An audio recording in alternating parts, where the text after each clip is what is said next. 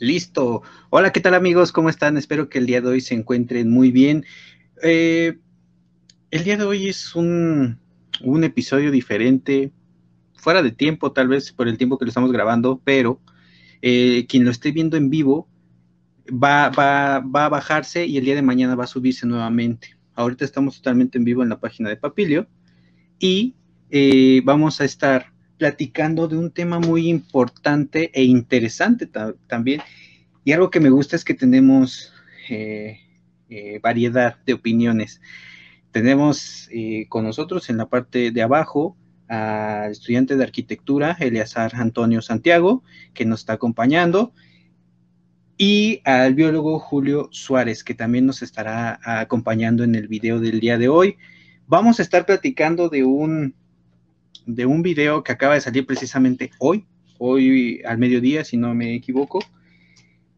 Este es un video que lo pueden ustedes consultar, está en la descripción del video y se llama la página, eh, más bien eh, el usuario que lo sube es la corriente del Golfo y es el capítulo 2, el cual habla sobre la, problemática del aire. En general toca algunos, eh, algunos puntos que ya lo iremos platicando y eh, bueno, amigos, no sé si ustedes se quieran, se quieran presentar. Eh, también cabe resaltar que nosotros tenemos un grupo, un grupo eh, donde platicamos, donde conversamos, donde compartimos ideas, y ahí es donde precisamente se, se, pudo realizar esta, esta pequeña charla, esta pequeña plática. Y bueno, primero que nada les agradezco a los dos por haber aceptado, por haber, porque sé que es difícil tal vez un poco las cámaras, pero bueno, Julio, si, si gustas presentarte. Mm, bueno, claro. Este, hola, buenas noches. Mi nombre es este Julio Suárez, soy biólogo, egresado de la FE Zaragoza. Mm, actualmente este, estoy trabajando con cuestiones de cambio climático. Bueno, apenas me estoy este, empapando esta, de esta cuestión y pues bueno, es todo un gusto estar aquí.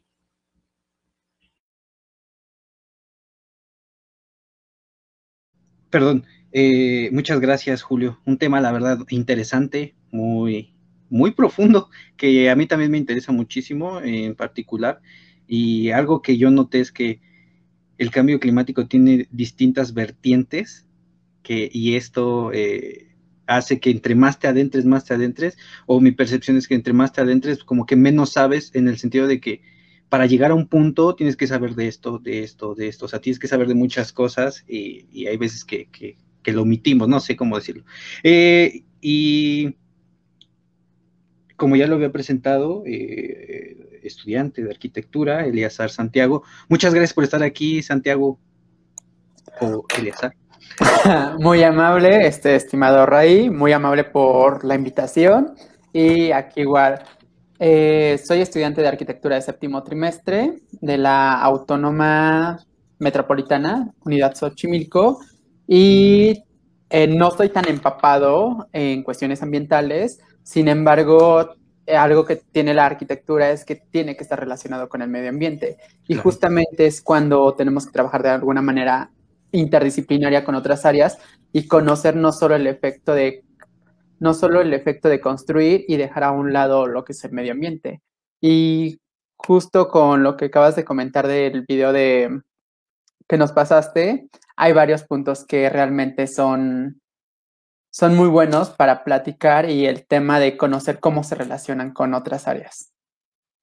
Sí, es bastante interesante y algo que tú mencionas muy, muy cierto, es por lo menos nosotros lo que hemos notado en, en temas de consultoría, es que sí está, no sé si peleado, la verdad no, yo no creo eso, pero sí muy distante la parte tanto medioambiental como de eh, la construcción, por así llamarlo, por así meterlo en un grupo, eh, ya que deberíamos, creo que creo yo que ser más compatibles, ser, eh, tener más comunicación, porque lo que tú haces es importante, lo que nosotros hacemos también es importante, y creo yo que si, si hiciéramos una coalición, porque sería, cobraría más fuerza, ¿no? Tomaríamos más cosas en cuenta y creo que muchos de los problemas que tenemos ahorita eh, no existieran si se hubieran hecho desde un principio o por lo menos se mitigarían bastante a cómo están ahora. Pero bueno amigos, Recuerden que si no han visto el, video del cual vamos a platicar, que es un video corto, son 11 minutos, si no me equivoco, 11 segundos.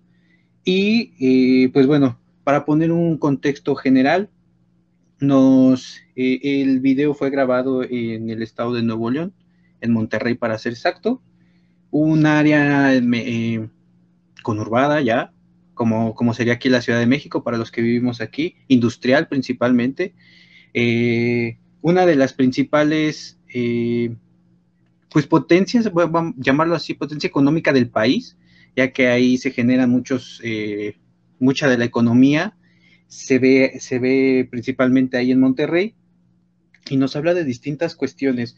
No sé si les gustaría, bueno, con qué les gustaría iniciar. Yo estuve haciendo unos apuntes de los principales temas que hablan, y nos hablan de que, y es un, y es un tema y es un dato muy, muy duro. 50 mil personas murieron en el 2020 por causas eh, atribuibles a la contaminación del aire.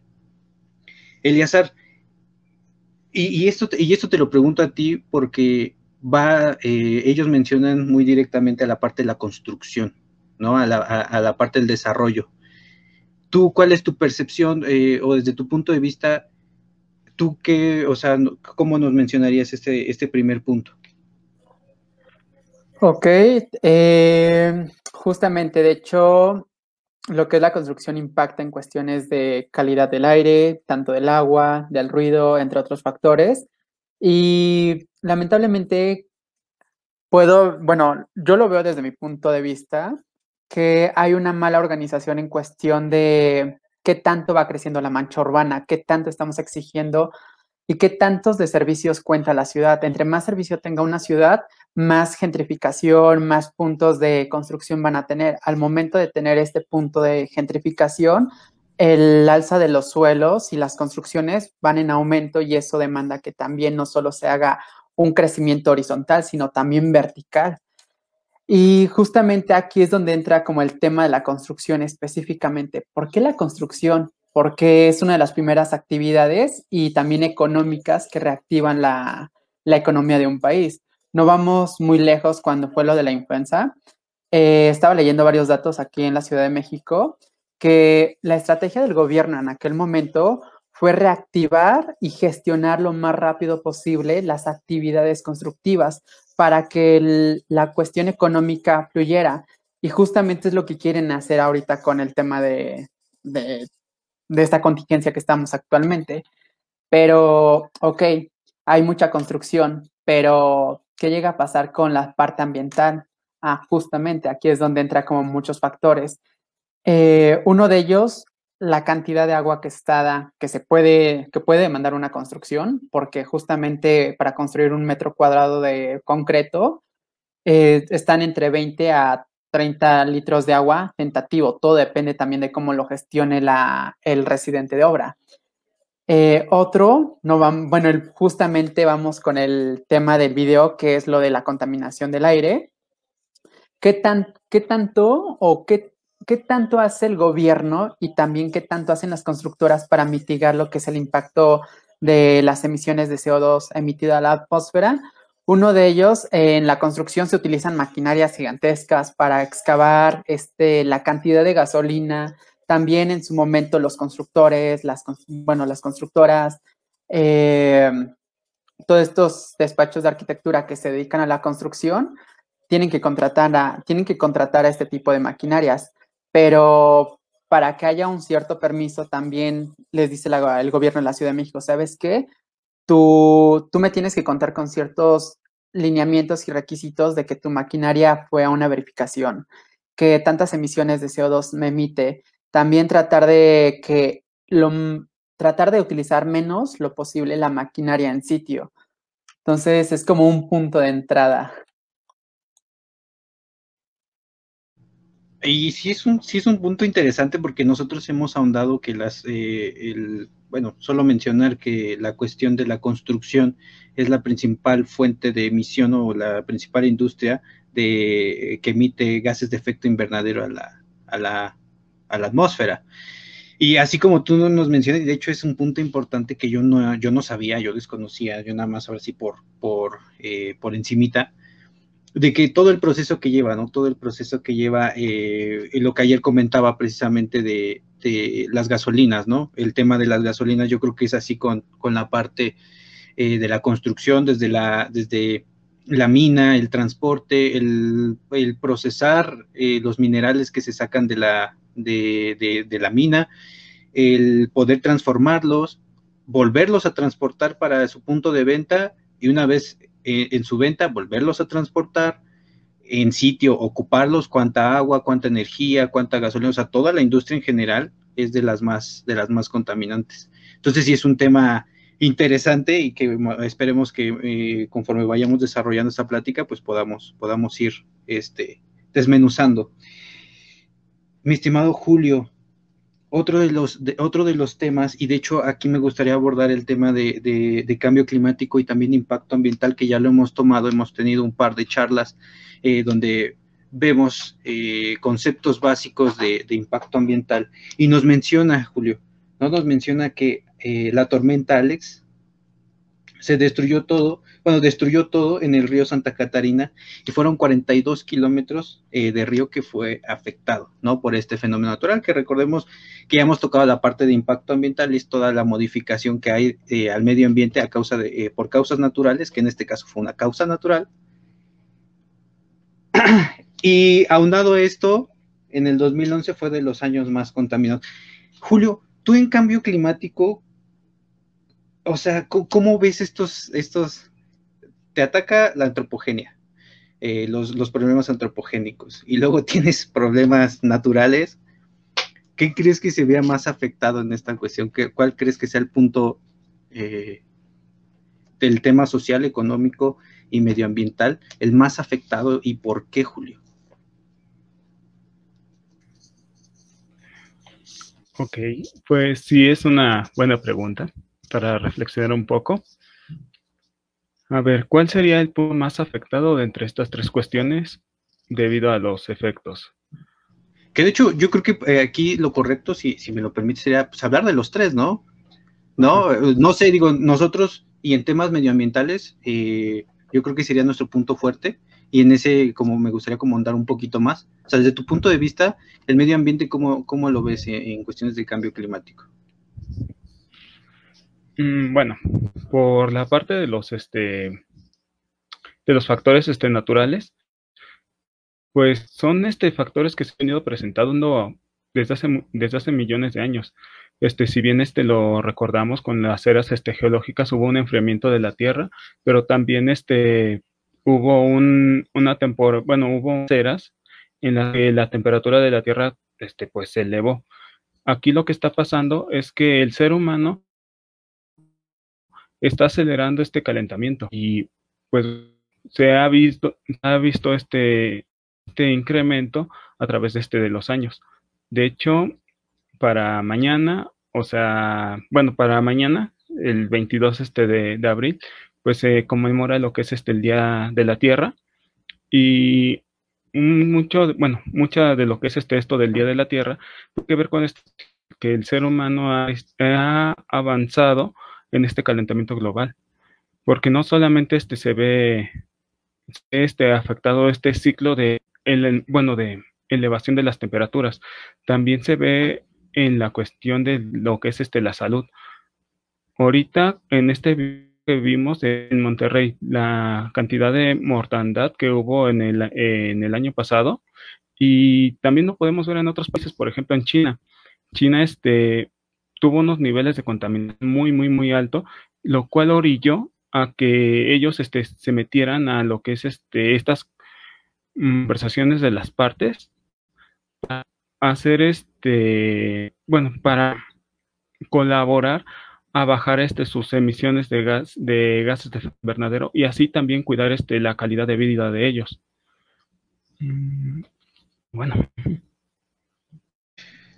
Yo creo que en ese sentido sí es algo, algo importante, ¿no? Mañana vamos a celebrar un, un tema importante que es el Día de la Tierra, solamente es para conmemorar, para, para que estemos conscientes de todas las afectaciones que estamos realizando, ¿no? Que, todo lo que hacemos afecta positivo o negativamente, más negativamente creo yo que positivo, pero es precisamente trabajo de nosotros o es, parte de también estas charlas el que podamos compartir ideas y que podamos emitir opiniones que, que, más adelante se conviertan en acciones, ¿no? Entonces yo creo que esto es parte medular y fundamental de pues de estas charlas por ahora y, que más adelante se conviertan en acciones. Santiago, punto importante eh, y continuando con, los datos duros que nos da el, el, video. Nos menciona que hay partículas suspendidas en el aire.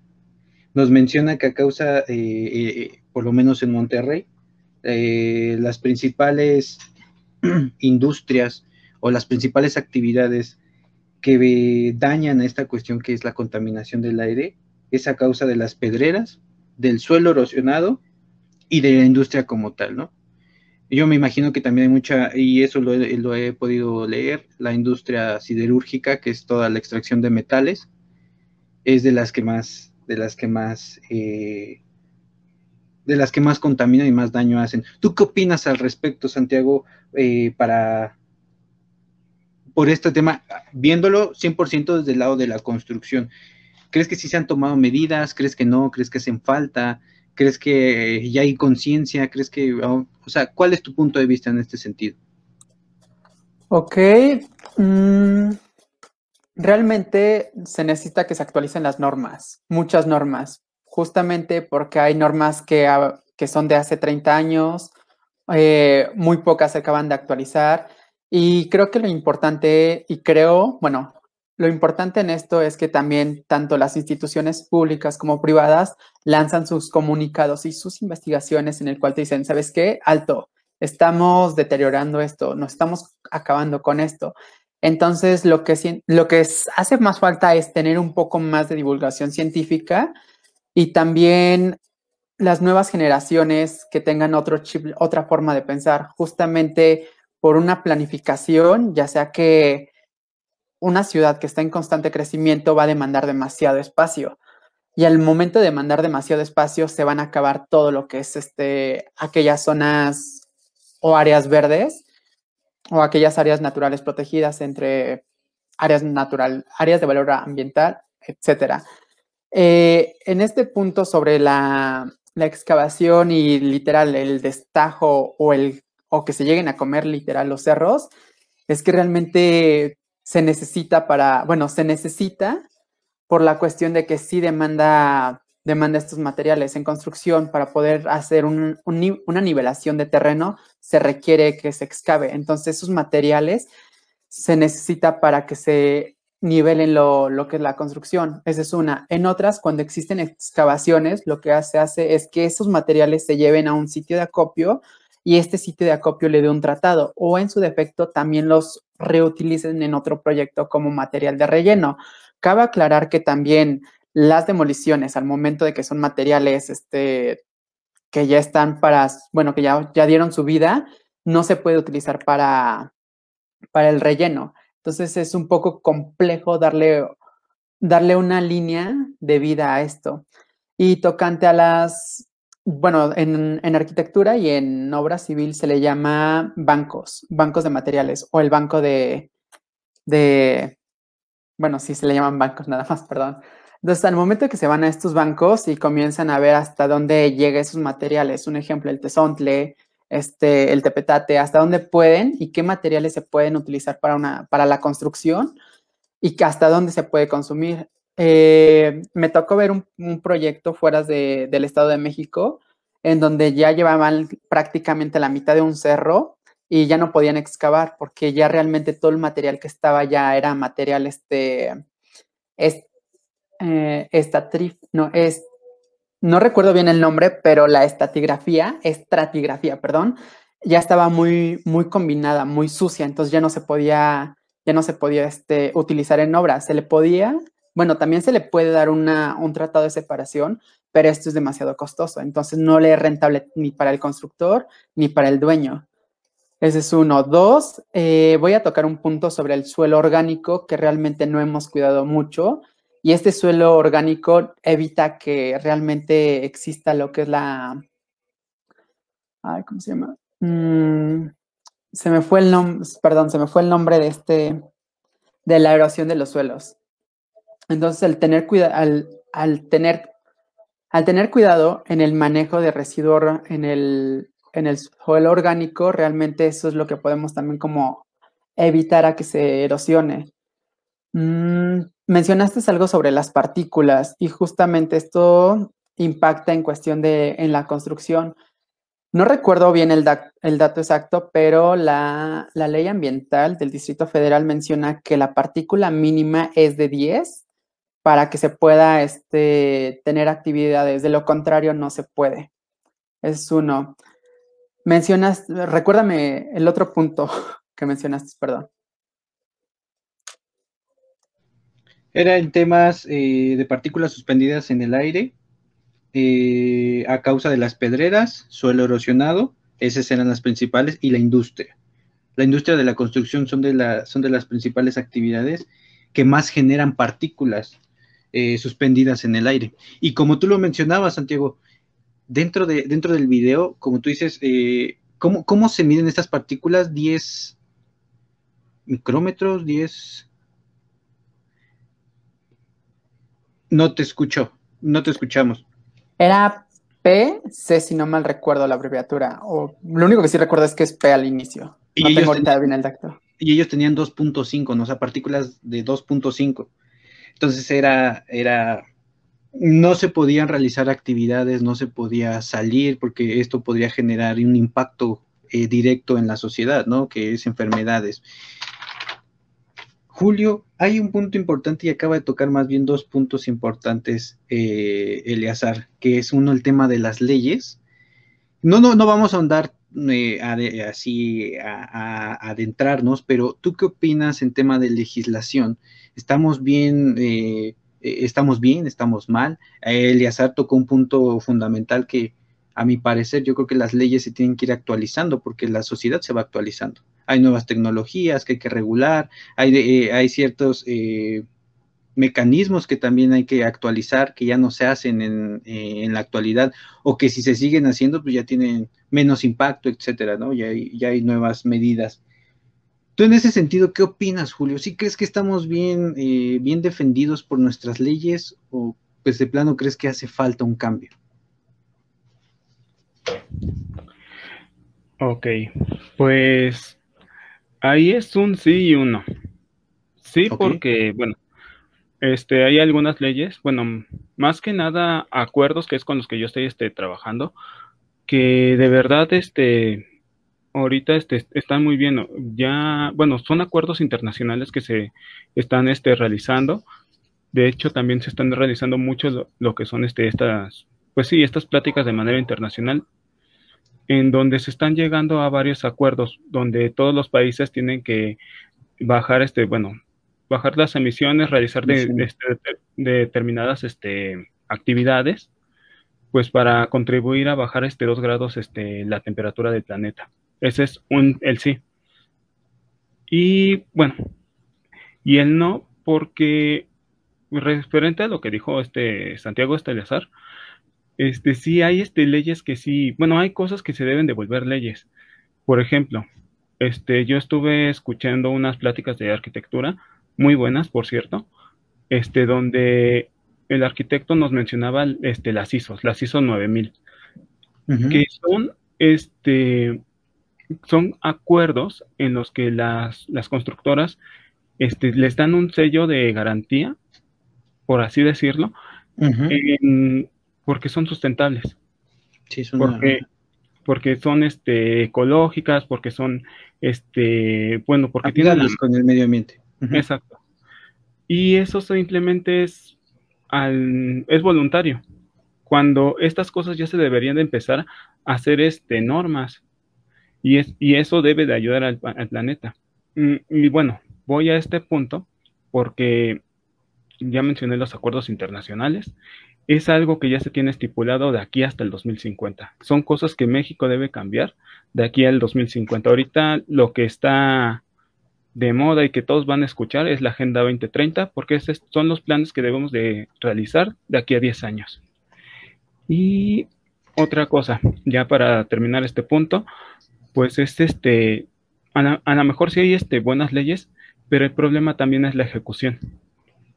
¿Por qué? Este, me parece recordar que, y esto va a ser meterme en problemas por la política, me parece recordar que hace unos meses este, el gobierno pues este, hizo un cambio a las reformas para que la energía, bueno, para inyectarle más este dinero a lo que es este CFE y, y seguir utilizando lo que son este, la energía eléctrica. Siendo que hay un acuerdo internacional como la NDC, donde México se está comprometiendo a utilizar energías nuevas, a utilizar energías renovables. Entonces, es aquí como una contradicción. Por una parte, le estás inyectando dinero al sector eléctrico cuando le debes este de meter más dinero a nuevas tecnologías. Y justamente con esta reforma, este, está privatizando, eh, bueno, sí está privatizando, está, está obligando a las empresas a utilizar este, la energía eléctrica. Es decir, si vienen con energías renovables de esas empresas del extranjero, las tienes que utilizar las nuestras. Entonces es una contradicción completamente ahí. Ok. Ese, es un punto interesante. Digo, no, eh, en, este, en este podcast no, no nos metemos en problemas. Solamente cuando sea necesario, pero eh, yo lo que considero, eh, Julio, con uno de tus puntos que das es que los tratados internacionales son importantes, son interesantes porque se, eh, es un compromiso a nivel mundial de los países para solventar un problema tan grande como lo es eh, el cambio climático, ¿no? Pero hay un punto muy importante y me gustaría preguntárselo a los dos. Eh, Eliazar, tú desde el punto de vista que tú tienes de tu formación, ¿qué opinas de estos, de estos tratados? Y tú, Julio, de, de lo que tú sabes, yo considero que uno de los puntos débiles de estos tratados internacionales es que no hay, no hay garantía de que se cumplan.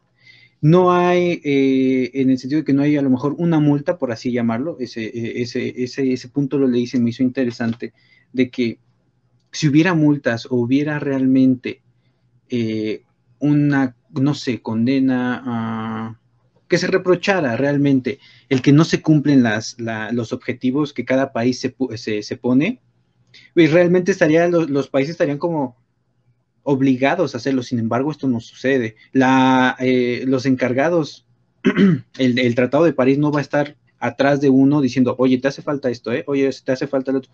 No, porque precisamente no hay estas multas. Y si el país no lo quiere hacer, no pasa nada. Otro de los puntos débiles es que también se me hace una muy buena idea que los, los países desarrollados, como ahora se le, se le conoce, o antes de primer mundo, segundo mundo, tercer mundo, ahora son eh, desarrollados y subdesarrollados.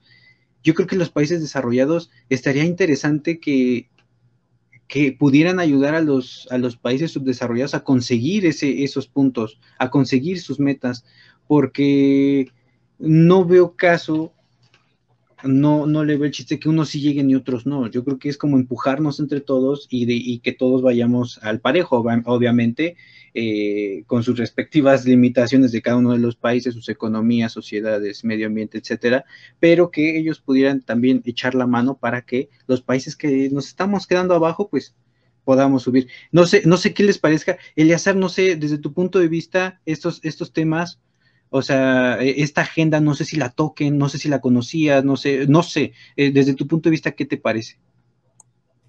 Es interesante y dio, dio justamente en el clavo al estimado Julio.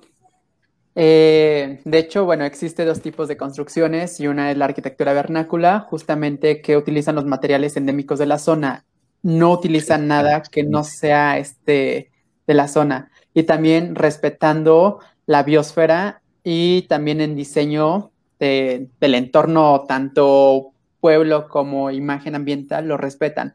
El otro, más de ciudad, está lo de las certificaciones LEED, que traducido al español sería como liderazgo en energía y diseño ambiental. Y son unas certificaciones, va desde una casa habitación hasta un edificio. Y, y, la intención de estas certificaciones, bueno, les cuento un poquito de esta certificación. Esta certificación nace en 1993 y es en Estados Unidos, justamente por, una, por, una, por un cambio de normatividades en cuestión de ver cómo cómo se está construyendo en, este, en ese país. Y, una vez que ellos tienen, bueno, ellos tienen tres categorías, que es el oro, el plata y el bronce. Les dan estas categorías porque depende también de la clasificación del proyecto. Si el proyecto cumple desde un inicio, desde que no va a afectar a ningún árbol, desde que los materiales de la zona van a tener un proceso de vida y no solamente con papelitos, sino con hechos en el que pasan esos materiales, le dan un proceso de vida y lo reutilizan. Entonces hay muchas cosas padres dentro de la arquitectura con estas certificaciones LEED que, que de verdad este, me gustaría que México lo implementara, pero realmente también es muy costoso para tener estas certificaciones es costoso. Es, costoso, ¿no? Aparte, uno de los puntos fuertes que a mí, cuando yo, yo leí, la verdad, eh, leí muy poquito, pero uno de los puntos fuertes es que no solo es la construcción como tal, sino también es eh, dónde está ubicado. Por ejemplo, está cerca de, un metro, por, por, ponerlo aquí en la ciudad, si, está, si, si hay buen flujo de, de tránsito, si, no sé, son muchas cuestiones que sí toman en cuenta y que yo creo que sí podían ayudar y apoyar el hecho de que fueran más sustentables las construcciones, ¿no? Porque es más planeado y es lo que nos hace falta, creo yo, a nosotros, eh, por lo menos en México en general, en los proyectos, planificación y, y, ponernos metas a largo plazo. Siempre pensamos a corto plazo, los beneficios que me van a dar ahorita. Si ahorita yo le pongo un peso, quiero que mañana me den dos. No, pero ¿qué tal si ahorita le meto un peso y de aquí a, 10 años son 20 pesos? No sé, por poner un ejemplo, pero no tenemos esa visión, tenemos eh, eh, eh, la visión de, de, corto plazo. Tienen muchas cosas que ver, ¿no? La economía es una, es una de ellas, ¿no? Porque la crisis que estamos viviendo, tanto sanitaria, y esa es la parte social, que también nos, nos afecta en la parte económica, también tiene mucho que ver y eso se, ve, se repercute en el medio ambiente, ¿no? Entonces, si tuviéramos una visión diferente a, largo plazo y que realmente, y más planificado, yo creo que estaríamos en, otro sitio. No sé, no sé tú qué opinas, Julio.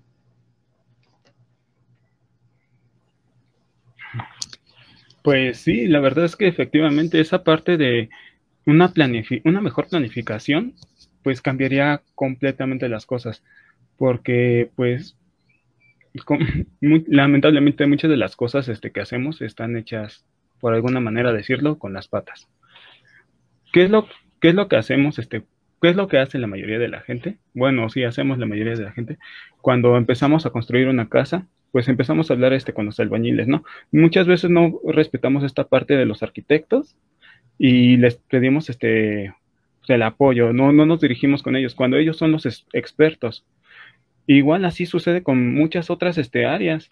Entonces, este, una buena planeación debe empezar desde nosotros hasta, bueno, sí, en, todos los niveles, desde nosotros hasta el gobierno, porque también es así como de, ay, paso al amigo que trabaja aquí conmigo, pero bueno, esas ya son otras cuestiones, ya. Sí, son otros puntos, pero sí es muy interesante y, y de hecho me lleva a, otro punto que toca, que toca el video, que es Seis y medio millones de litros de gasolina eh, son, son consumidos seis y medio millones de litros de gasolina diarios en Monterrey, lo que genera 24 mil toneladas de gases de efecto invernadero.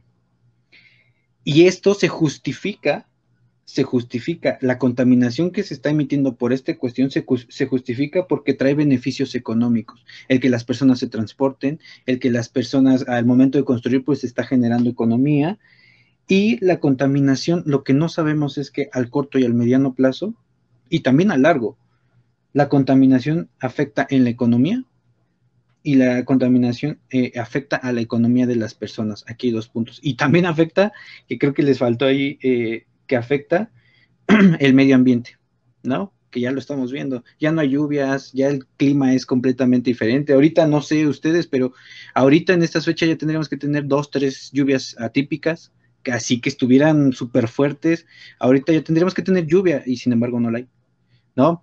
Eh, eh, en este sentido, Eliazar, algo que agregar, sí, sí, sí crees eh, que es justificable desde la parte de la construcción, y digo, a lo mejor te estoy aventando la piedra, que no quiero que parezca eso, pero O sea, ¿tú qué piensas? Porque nosotros eh, desde el medio ambiente pues decimos, pues está mal, ¿no? O sea, tratamos de justificar porque está mal, pero, pero, o sea, tú desde tu perspectiva, Eliazar, ¿qué opinas sobre esto? Bueno, tocando un punto sobre la movilidad, eh, lamentablemente pues, tenemos un mal transporte. esa es la verdad, tenemos un mal transporte. Uno, no quiero decir que sea bueno ni malo, sino simplemente hay una mala distribución en el transporte público, esa es una. Dos, también las ciudades, tanto la Ciudad de México como Monterrey y Guadalajara, son las tres principales ciudades de, México y el número de, de, personas flotantes es un buen. Entonces, la demanda de, la demanda de transporte público es rebasado por el número de, de, de personas. Ese es uno. Dos, eh, regresando un poquito al tema de las construcciones, eh, bueno, regresando también un poco más atrás con lo de las certificaciones LEED, algo que tienes que aquí en México solamente es voluntario.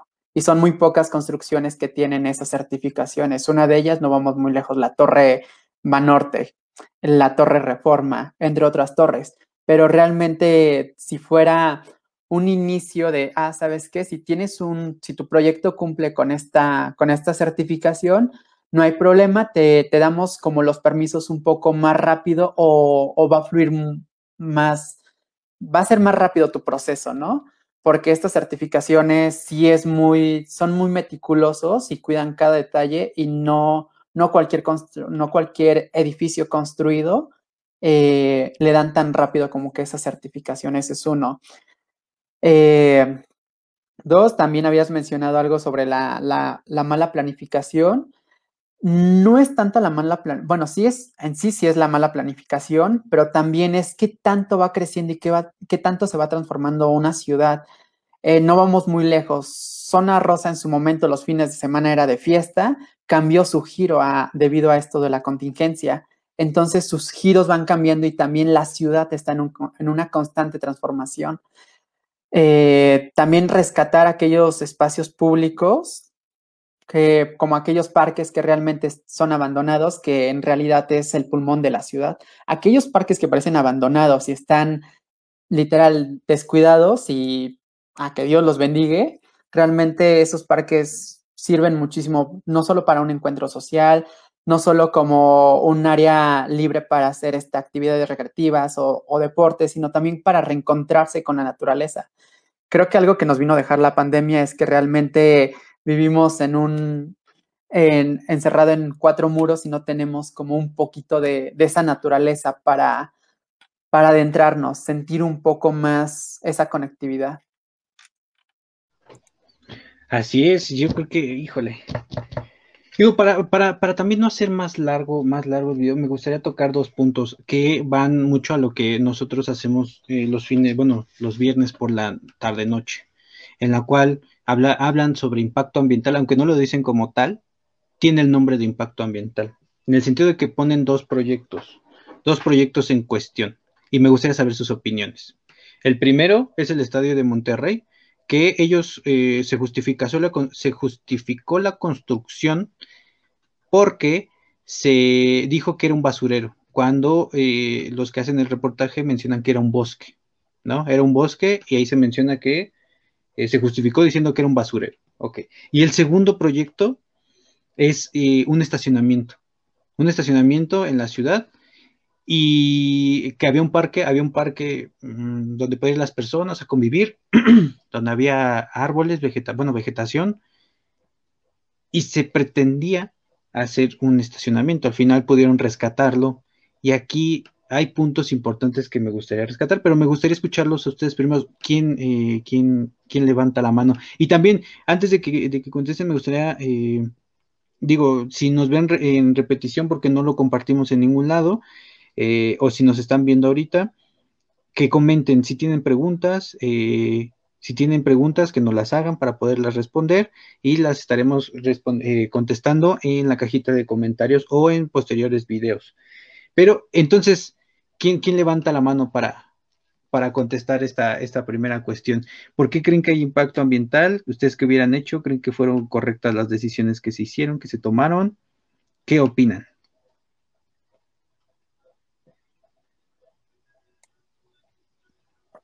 Bueno, eh, justamente vi el diseño del estadio, me gustó. Sí, está hermoso. Me, gustó, no soy fanático de fútbol, sin embargo, sé que al construir un estadio demanda demasiada, demasiada energía, demanda demasiada agua. Sí, demasiado. y pues también es como para realzar la economía específicamente de esa zona. Mi pregunta sería, es, bueno, comentas que anteriormente había un bosque. Así es. Mi, pregunta sería específicamente así como para, para este estadio. Eh, ¿Qué hiciste con aquellos árboles? Esa es una. Dos, eh, ok, sé que tu proyecto es gigantesco, tiene varios metros cuadrados o hectáreas, pero también, ¿por qué no, no solo no solo poner cuerpos sólidos, sino también combinarlos, sino no alterar como esa, esa vista entorno urbano ambiental, sino que de alguna manera también el diseño, el diseño se puede adaptar al entorno. No con esto quiero decir que el estadio iba a estar como eh, iba a respetar todos los árboles. No, no, no se puede respetar, pero sí hacer todo lo posible para que se respeten lo más que se pueda. O aquellos, eh, aquella vegetación que realmente podía resaltar un poco más la estética de, de ese, gigantesco espacio volumétrico. Ese es uno. Eh, dos, que también cómo está planificado Monterrey, ese es, mi, ese es como un punto. ¿En qué sentido planificado? ¿Realmente este espacio va a absorber tanto número de demanda? Eh, un ejemplo, si tiene 4.000 bancas, ¿cuánta agua no va a exigir cada, cada descarga de sanitario? ¿De dónde están extrayendo esa agua? Eh, cuál es su sistema alternativo o cómo están reutilizando el agua. Ese es uno. Dos, eh, en cuestión de iluminación. Ok, ¿cuánta energía está, está absorbiendo ese cuerpo? Tres, también, ¿qué, tan, ¿qué tanto hubo? Bueno, ¿qué tanto, qué tanta honestidad tuvo en la construcción de ese espacio? ¿Realmente se respetó todos los animalitos? Si, es, si era un bosque, ya sea urbano, también como el análisis de, todos estos estudios de, las aves, de los insectos, inclusive los insectos son, estos insectos, bueno, los insectos ayudan a polinizar. Entre más polinización, mucho mejor, porque realmente no estamos tan, tan quebrantando lo que es el entorno ambiental. Esa es como que mi, información, pero sí me gustaría conocer como realmente si esto era un, bosque y dentro de la planificación de Monterrey era como un área de valor ambiental o un área natural protegida o un área verde urbano, ¿por qué se le hizo ese, ese giro tan rápido? ¿Con qué intenciones? ¿Qué hubo detrás? Ah, en este punto sí es evidente que tendríamos que conocer más a fondo, ¿no? Tendríamos que conocer el proyecto, tendríamos que ver eh, la justificación de este, ¿no? Porque si nada más es porque necesito un estadio, porque mi equipo necesita un nuevo estadio, pues no, no, porque ni medioambientalmente, ni económicamente, ni socialmente era viable, pero no lo conocemos, así que esas, esas preguntas pues, tal vez pueden quedar de tarea y en algún ejercicio podríamos verlo. Julio, ¿cuál es tu opinión al respecto? Mm, bueno, pues bueno, para empezar, yo no creo que ese lugar haya sido un basurero. Se ve este que tiene vegetación que ya, bueno, árboles que ya tienen varios años ahí creciendo, para empezar. Este, también he tenido la oportunidad de trabajar en un lugar que era antes un basurero y pues la verdad es que siempre quedan, quedan secuelas. Entonces, para empezar, no creo. Este, la parte económica, o sea, sí sabemos que la economía mueve, es este importante, queramos o no, necesitamos el dinero para hacer las cosas, aunque pensemos lo contrario, que queramos deslindarnos de él. Entonces, este, pues, aquí es este como que ponerse a pensar realmente la sal, bueno, la salud, porque esto también es un problema de salud. Este, es más importante que esta parte económica o cuáles fueron este, las medidas que ellos este, tomaron para hacer esta mediación. Realmente utilizaron, este, están, bueno, están utilizando tecnologías sustentables. Es un estadio, tiene una gran extensión. ¿Por qué no poner paneles solares para utilizar este energías, pues sí, este, esta energía? Mm, y bueno, sí, otro tipo de, perdón, otro tipo de tecnologías, pues para minimizar este impacto ambiental. Y pues bueno, creo que ya no sé si se me haya pasado algo más. No te preocupes. En este sentido, lo que yo creo, y es algo que ya hemos platicado, es que, bueno, un proyecto debe tener un balance. Tiene que tener un balance con el medio ambiente, la parte social y la parte económica. Tienes que justificar muy bien el hecho de que ese proyecto en específico va a, compensar todos los impactos que se van a generar en el medio ambiente. ¿En qué sentido? en qué es más importante, un bosque o un estadio. Si ese estadio, si se, si se, si se opta por el estadio, ok, va a haber beneficios económicos, ¿cuáles van a ser? ¿Cuántos van a ser ocupados? ¿Cuánto de ese porcentaje va a ser ocupado para mitigar los daños? Porque también se requiere mitigar esto, esta cuestión se tiene que poner en una balanza muy concreta eh, el hecho de qué es más valioso, ¿no? Muchas veces, si lo sabemos, los proyectos son más valiosos que el medio ambiente. Sin embargo, y como ustedes lo mencionan, se tiene que justificar bien y se tiene que sustentar bien con las medidas de mitigación, compensación eh, que el proyecto debería tener. Sería verificar y a lo mejor meternos con, eh, en este tema en un ejercicio, como les mencionaba, tal vez de hacerlo, sería, sería interesante pero sí, sí, sí, me queda claro que se tuvo que poner en una balanza, en una balanza decir que el bosque, el estadio, eh, eh, o sea, ver realmente, ¿no? Los impactos, los beneficios y los perjuicios que va a tener cada uno. Entonces, si es un buen ejercicio, sería un buen ejercicio el que lo hiciéramos para ver, pues, qué, qué es lo que podría, qué es lo que podría pasar, ¿no? Que, ¿Por qué se optó por eh, el estadio y no por otra cosa? Pero bueno, amigos, hay una pregunta eh, bueno, primero, eh, Naoli, muchas gracias por estar aquí con nosotros y menciona, estoy de acuerdo con Julio, no recuerdo en qué parte dijo esto, pero Julio, este, estaban de acuerdo con lo que mencionabas en ese instante y nos pregunta Naoli, ah, bueno, dice, muy buenas preguntas, creo que la mayoría de los mexicanos queremos una respuesta con lo de Monterrey y otros lugares en México, así es.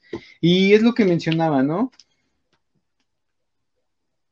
Eh, Ah, mencionaba también el, el, video, ¿no? Exigir a nuestros gobernantes, algo que mencionaba, exigir a nuestros gobernantes y que el instrumento legislativo no está cumpliendo su función. Ese ya es un tema que tocamos, que platicamos muy poquito, pero que aún queda, aún queda la, la, cuestión. Lo que yo siempre he pensado es que si las, la legislación tiene que seguir actualizándose, porque nosotros nos estamos actualizando constantemente, las tecnologías están, se están eh, actualizando constantemente y pues tendríamos que ir a la par, las leyes tendrían que ir a ser, tendrían que ir a la par.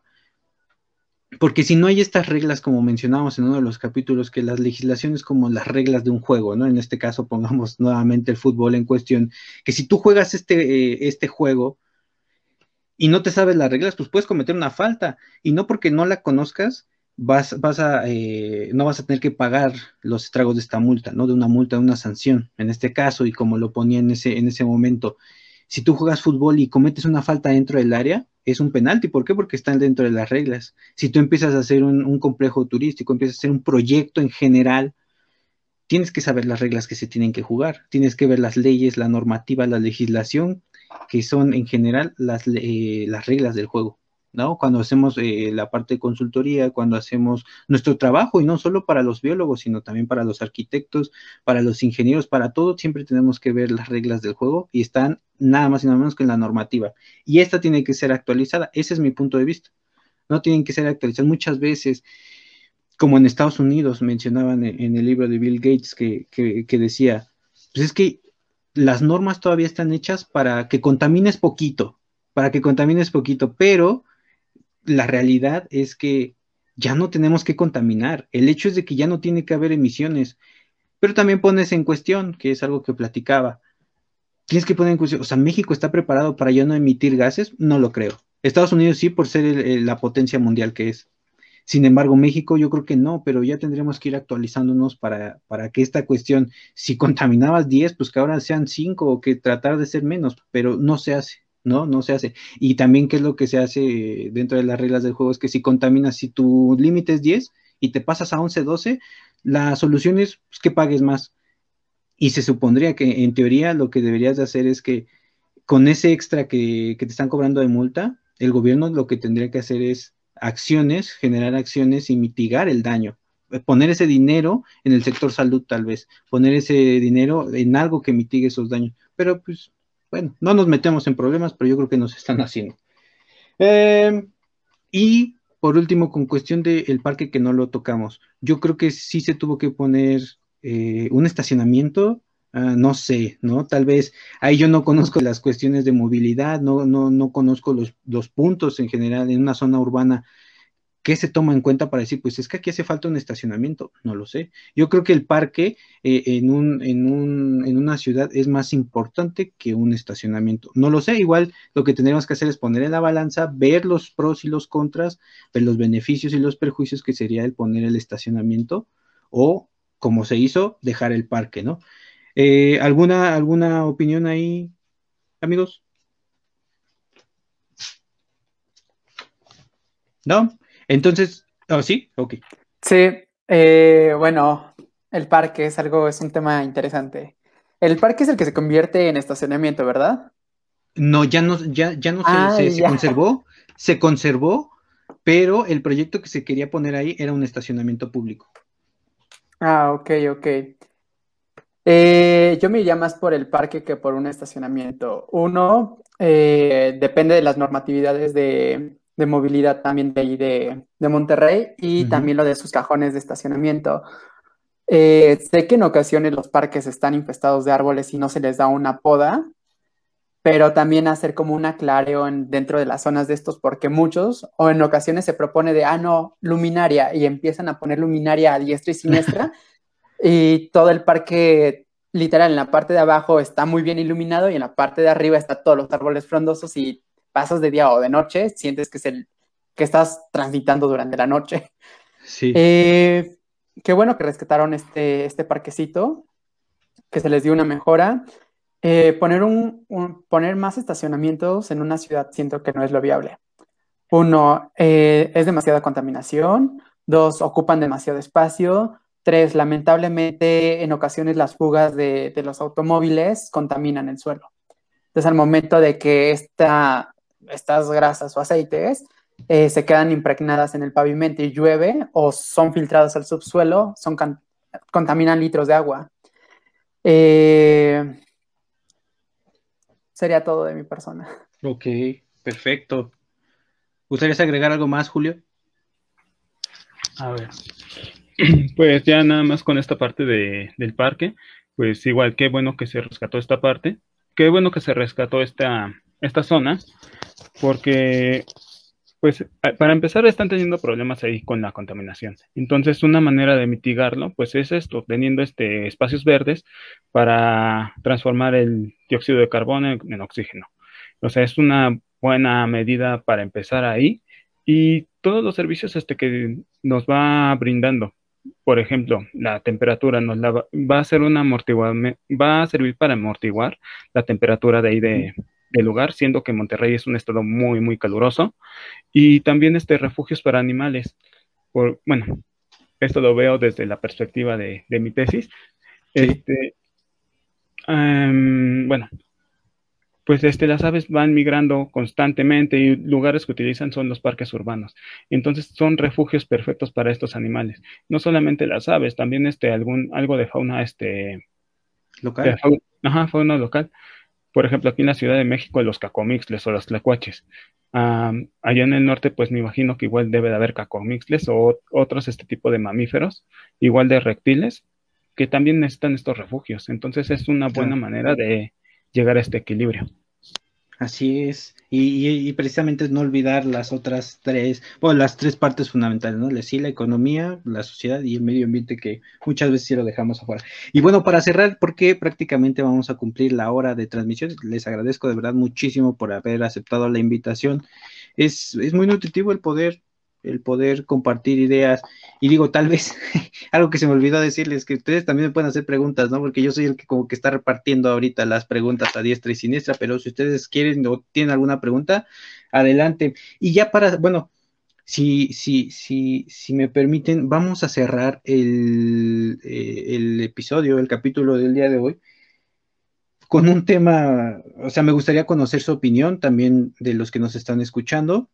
¿Qué, les causa? ¿Qué sienten? ¿Qué perciben al, escuchar este dato que para mí es criminal y, van, a, van a ver por qué? Al final, al final, al final del video cierra diciendo que en el 2018 8.7 millones de personas murieron por la contaminación del aire que provoca la combustión de los fósiles, sí, de los combustibles fósiles.